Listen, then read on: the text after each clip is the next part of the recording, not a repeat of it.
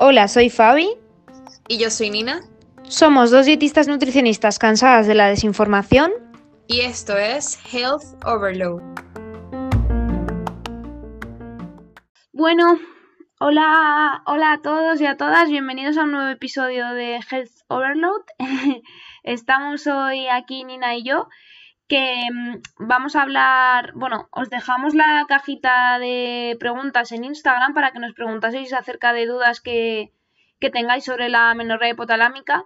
Así que vamos a un poco a resolverlas. Ya sabéis que tenéis un poco la explicación em, y cómo funciona el tema de la menorrea hipotalámica en el episodio anterior. Así que si no lo habéis escuchado, escucharlo antes que este. Y nada, hola Nina, ¿qué tal? Hola, ¿qué tal? ¿Todo bien?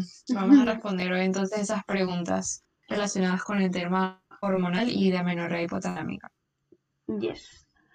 Mm, vale, primero nos preguntan que si hay otros tipos de amenorrea además de la hipotalámica. Eh, sí, y vale, lo hemos contado en el episodio anterior, pero así rapidito, ¿cuáles, cuáles serían?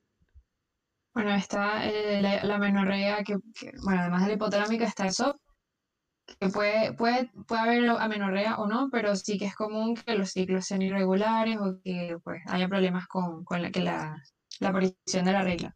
Luego, eh, un exceso de prolactina, hiperprolactinemia se llama este, este, este síndrome, y luego una, un, un hipotiroidismo mal controlado también puede afectar a nuestro eje hormonal y que se retrase un poco la, regla, la menstruación.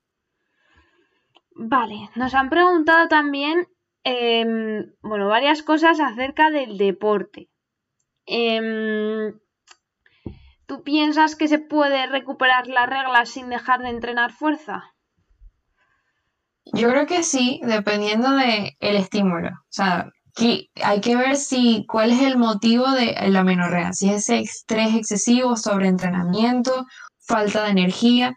Creo que cuando se corrigen estas cosas y no dejar de entrenar fuerza, pero sí modificar esa exigencia.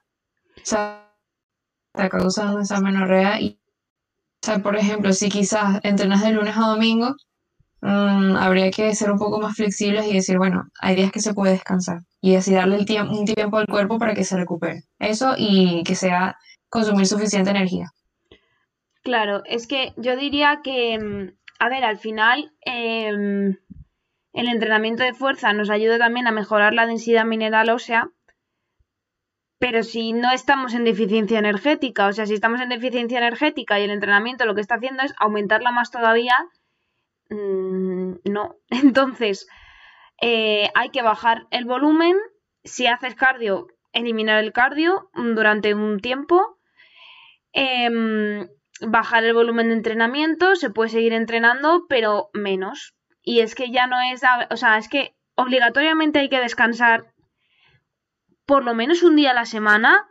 Pero si tienes amenorrea, o sea, yo me plantearía entrenar como mucho tres, cuatro días a la semana y no sesiones larguísimas. O sea, sí dar un mínimo estímulo a lo mejor para, pues eso, no perder masa muscular y todo eso. Pero mm, es que ahora mismo no. Tu cuerpo no, no está en, el, en la condición óptima para tú ponerte a ganar masa muscular, porque toda la energía que gastes en ganar músculo no la estás gastando en tu función reproductiva y en recuperar la menstruación. Entonces, mm, un volumen mínimo efectivo sí, pero no meternos aquí la paliza padre cuando estamos en la menorrea porque es que va a ser peor y, y, si el cuerpo no tiene energía de donde tirar, pues va a tirar de hueso y va a ser casi peor que, que no entrenar. Entonces, pues mm, se puede entrenar, sí, pero hay que jugar mucho con eso, con el volumen y con la intensidad para que no aumente todavía más la, deficiencia energética. Em, bueno, y también nos preguntan eso, si, si, se puede seguir haciendo deporte. Y es lo que, lo que he dicho, si haces un cardio, es que habría que ver el caso en particular porque si eres deportista de élite, atleta o algo así, es que también yo diría que tienes que priorizar tu salud lo primero y que si ese año no puedes competir o lo que sea, que te lo tienes que plantear porque es que las consecuencias de una menorrea son graves y, y parece como que está eso normalizado en el deporte y que no pasa nada porque pierdas la regla no sé cuánto tiempo al año y realmente mmm, no es así.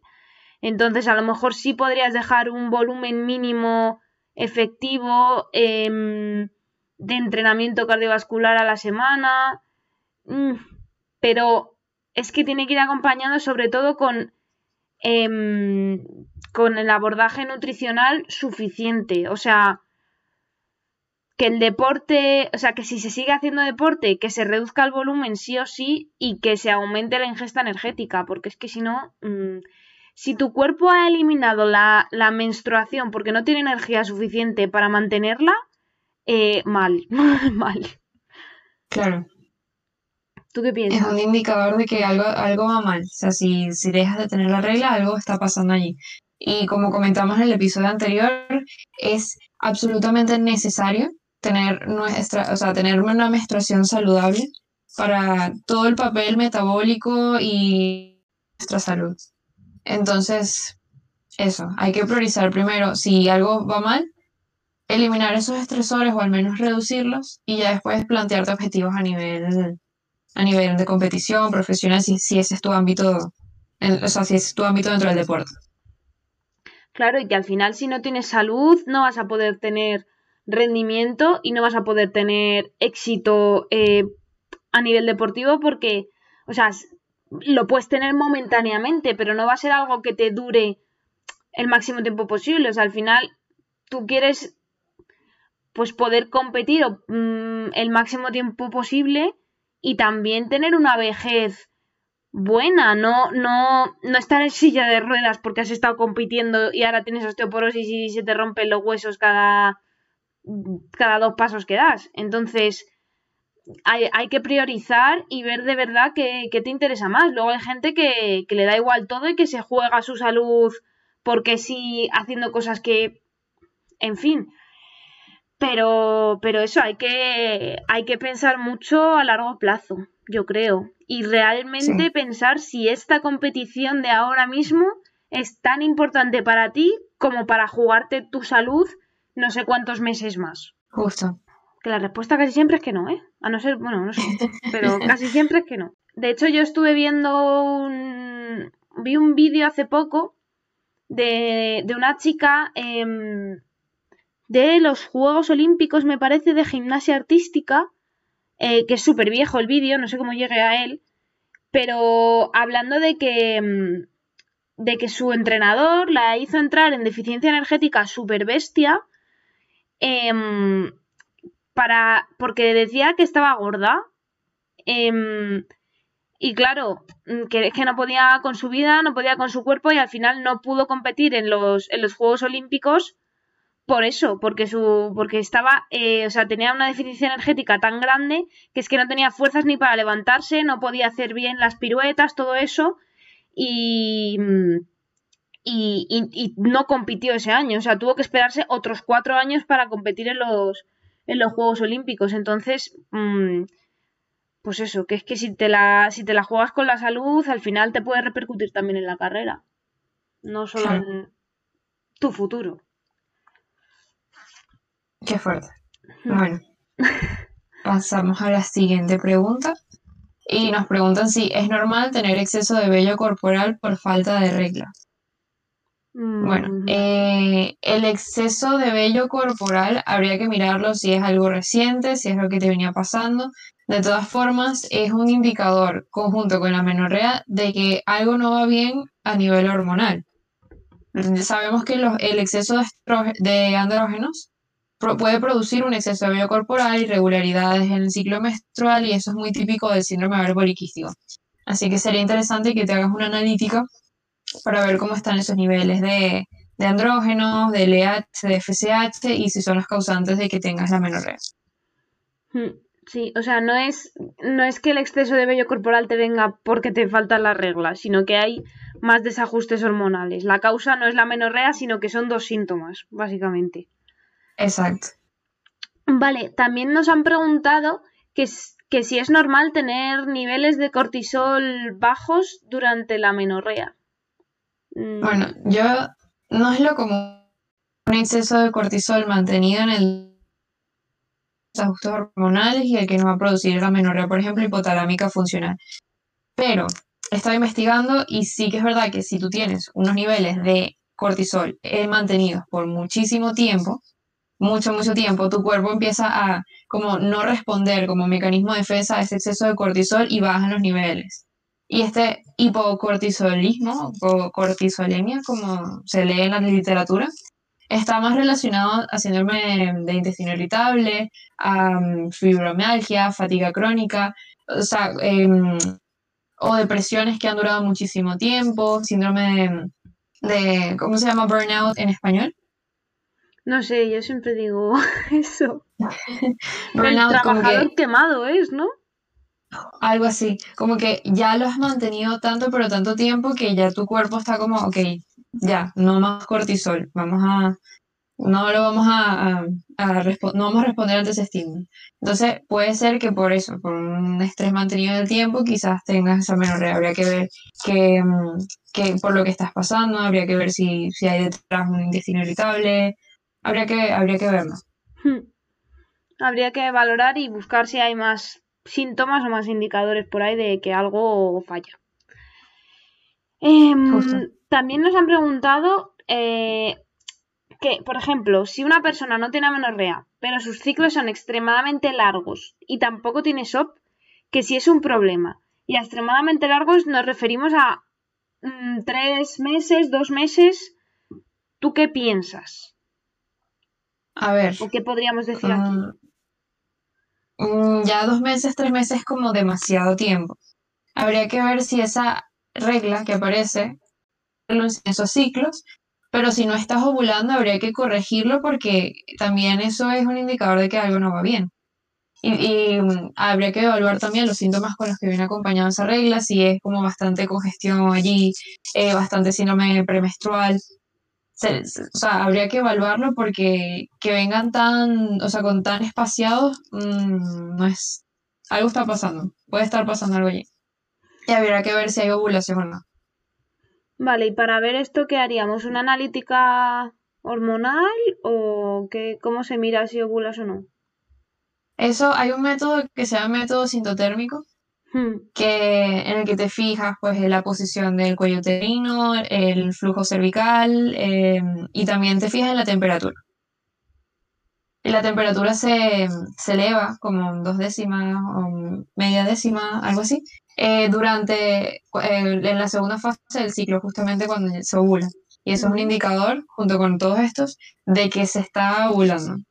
Entonces sería conveniente pues hacer un registro con alguien que, que te enseñe a llevar esto, por ejemplo, y, y ver si realmente hay, hay una ovulación ahí en esos, en esos ciclos menstruales. Vale. Vale, luego hay chicas que nos han preguntado como por casos particulares, pero yo creo que no tanto el caso particular, pero sí lo podemos tomar como un ejemplo de, de lo que puede pasar. Eh, uno de ellos es, he estado nueve meses con amenorrea, me vino la regla y ya llevo otros dos meses sin ella. Em, nos decía que está como un poco frustrada o desesperada. Em, en realidad yo diría que esto es normal, ¿no? En plan que una vez se está recuperando el eje, Mm, hay, o sea, la regla no te va a venir y ya te va a venir regular para toda tu vida, sino que mm, al principio suele haber irregularidades en el ciclo, ¿no?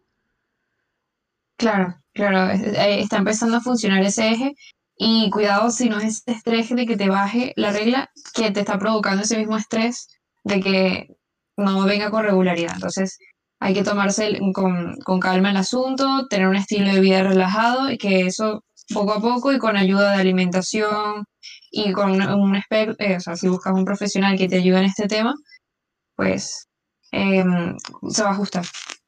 Hmm.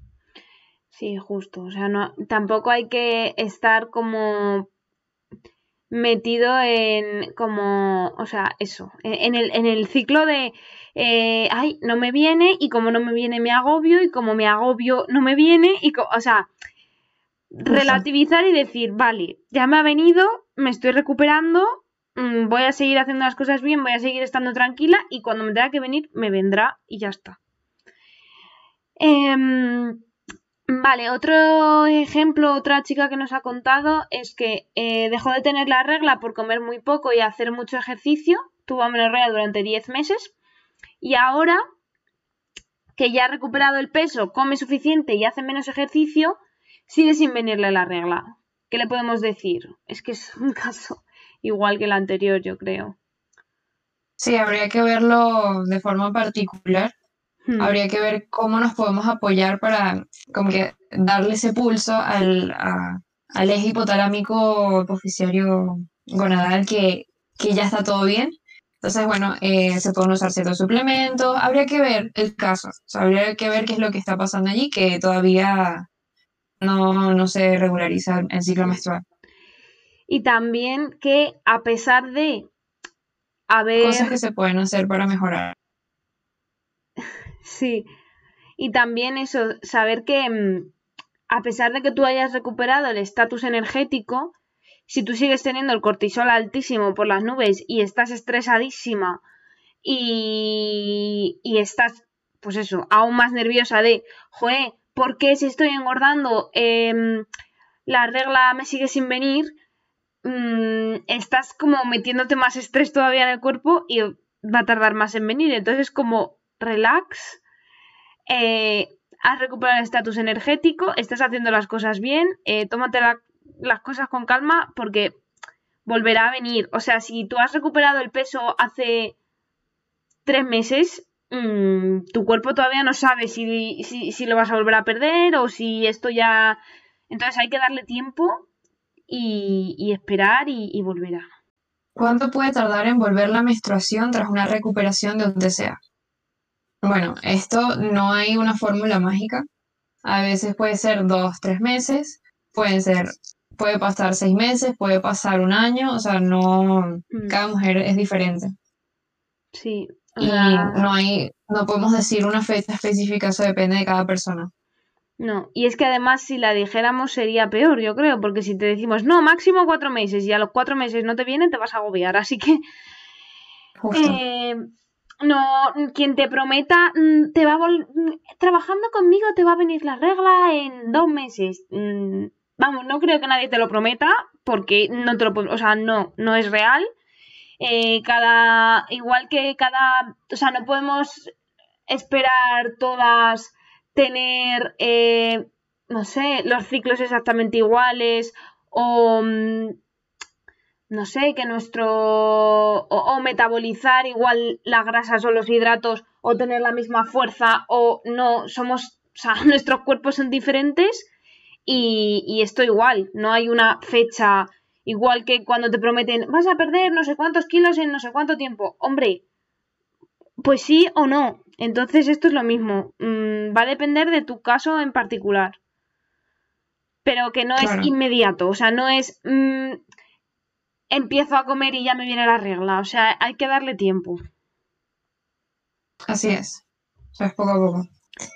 Y bueno, nos preguntan, cuando hay amenorrea hipotalámica durante 8 años, ¿es posible recuperarla sin anticonceptivos? Bueno, ahí lo mismo. Lo mismo, o sea, es una intervención lenta, es posible, pero no podemos apresurarnos en este tema, no podemos decir una fórmula mágica, o sea, cada mujer es diferente y sí se puede, pero hay que trabajar en ello. Hay que ver qué es lo que estaba fallando antes de, tomar las anticonceptivas y ver qué ha cambiado desde entonces.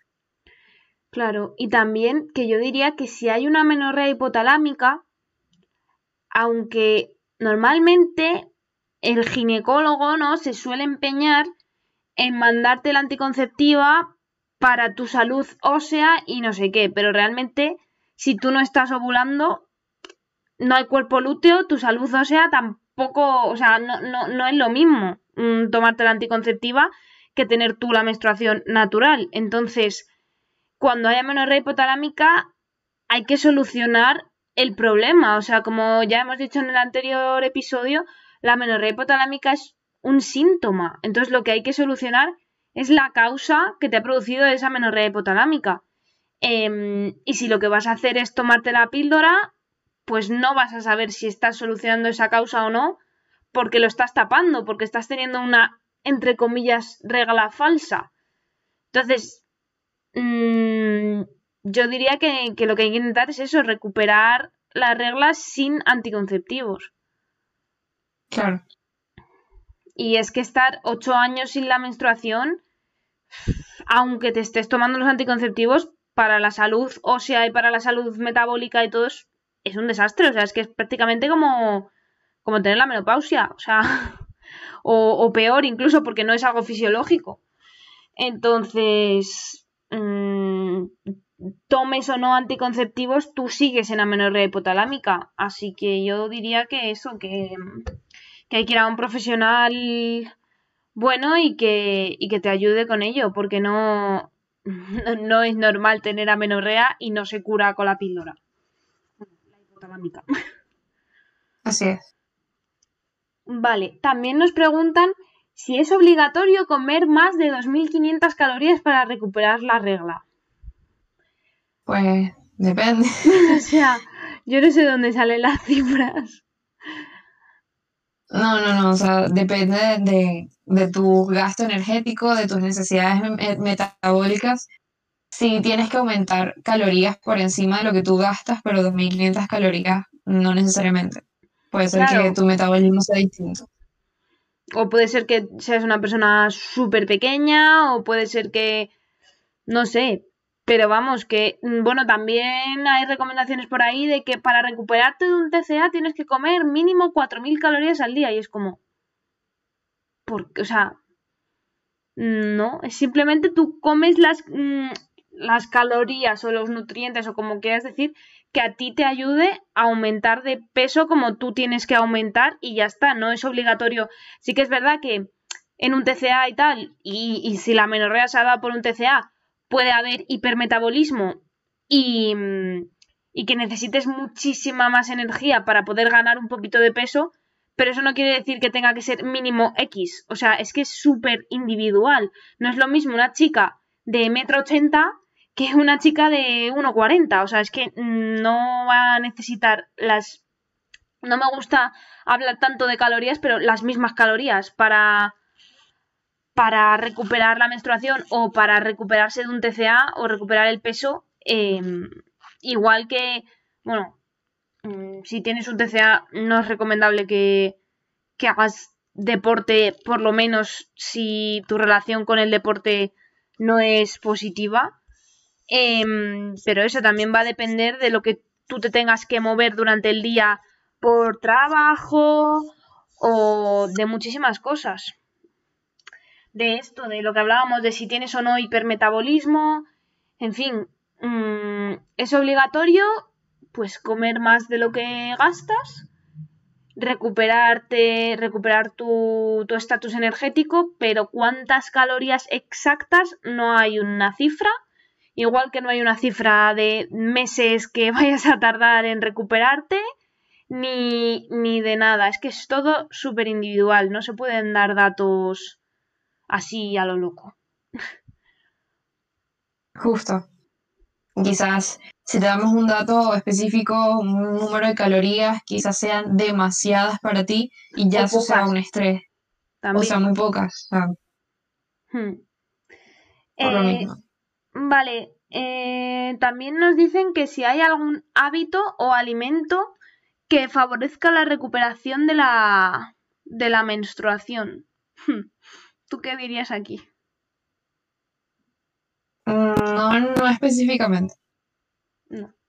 No, o sea, si, si yo estudio tu caso y hay algún hábito que quizás no estés haciendo que podría ayudarte, yo podría decirte con seguridad, mira, falta un poco de ejercicio de fuerza, falta un poco de relajación, meditación, no hay una fórmula, depende de la persona.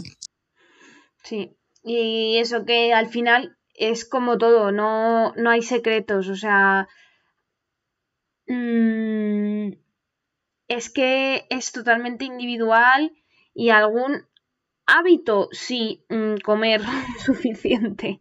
Lo hemos dicho como 577 millones de veces, pero eh, al final es que es la base. Mm, comer suficiente para ti, para tus necesidades. ¿Algún alimento? Pues te pueden ayudar los alimentos densos en energía.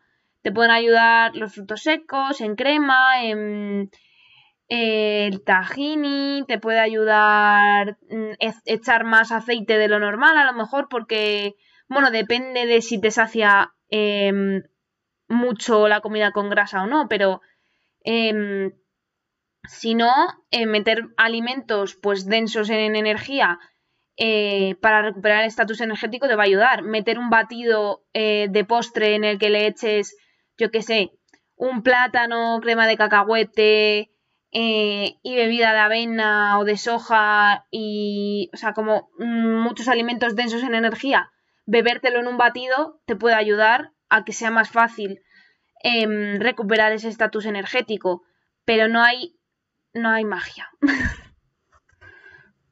Efectivamente. Y consejos para recuperar la regla.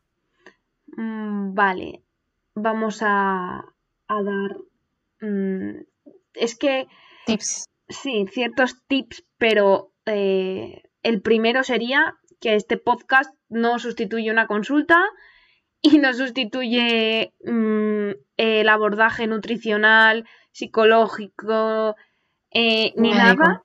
¿Vale? Entonces, lo primero es que si tienes amenorrea y te lo puedes permitir, acudas a un profesional a que te ayude, porque va a ser mucho más fácil y, y con cuatro cosillas que se arreglen probablemente te, te ayude mucho. Eh, luego, lo primero, recuperar el estatus energético. Esto puede implicar reducir el volumen de entrenamiento em, y aumentar la ingesta energética, pero hay que tener en cuenta que muchas veces el entrenamiento nos ayuda a reducir el estrés.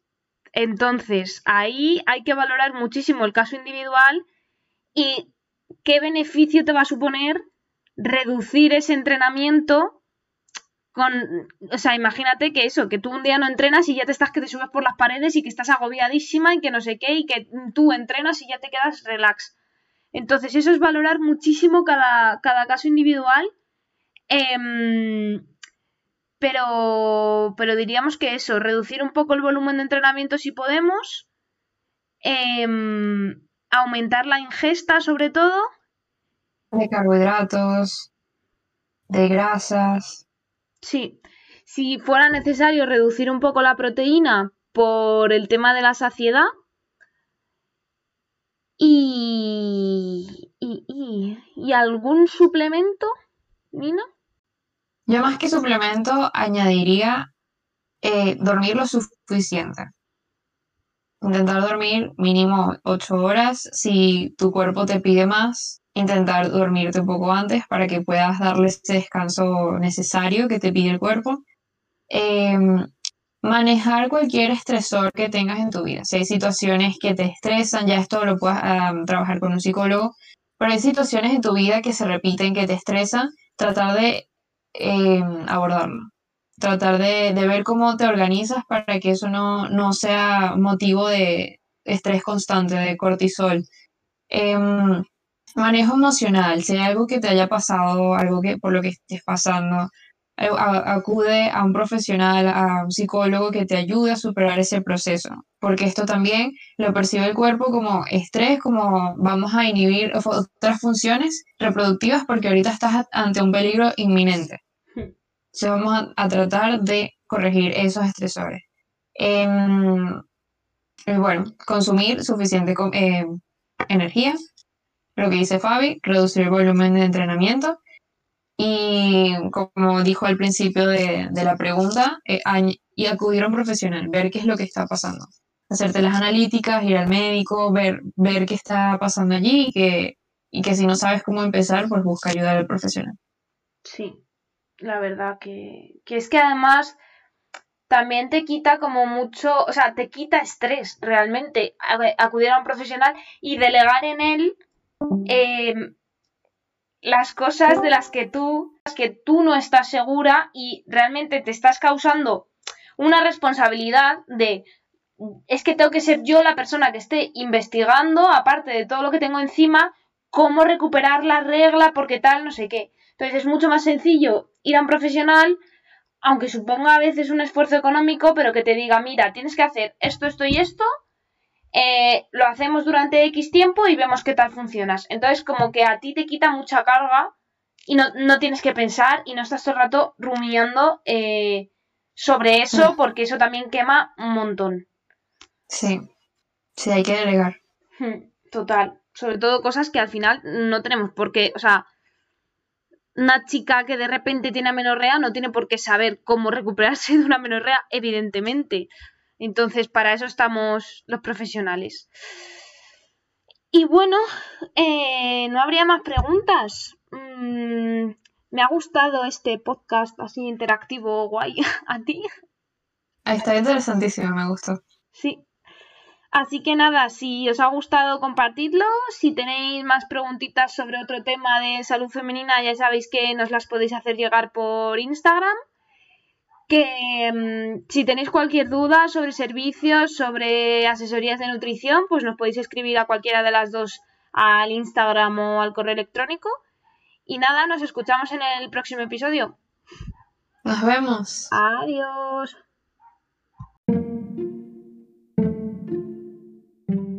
Gracias por escucharnos. Esperamos que te haya gustado. Puedes encontrarnos en nuestras redes sociales, arroba nutricionina en Instagram. Y a mí en Instagram como FabiSanzNutri. Y nada, nos vemos en el próximo. Adiós.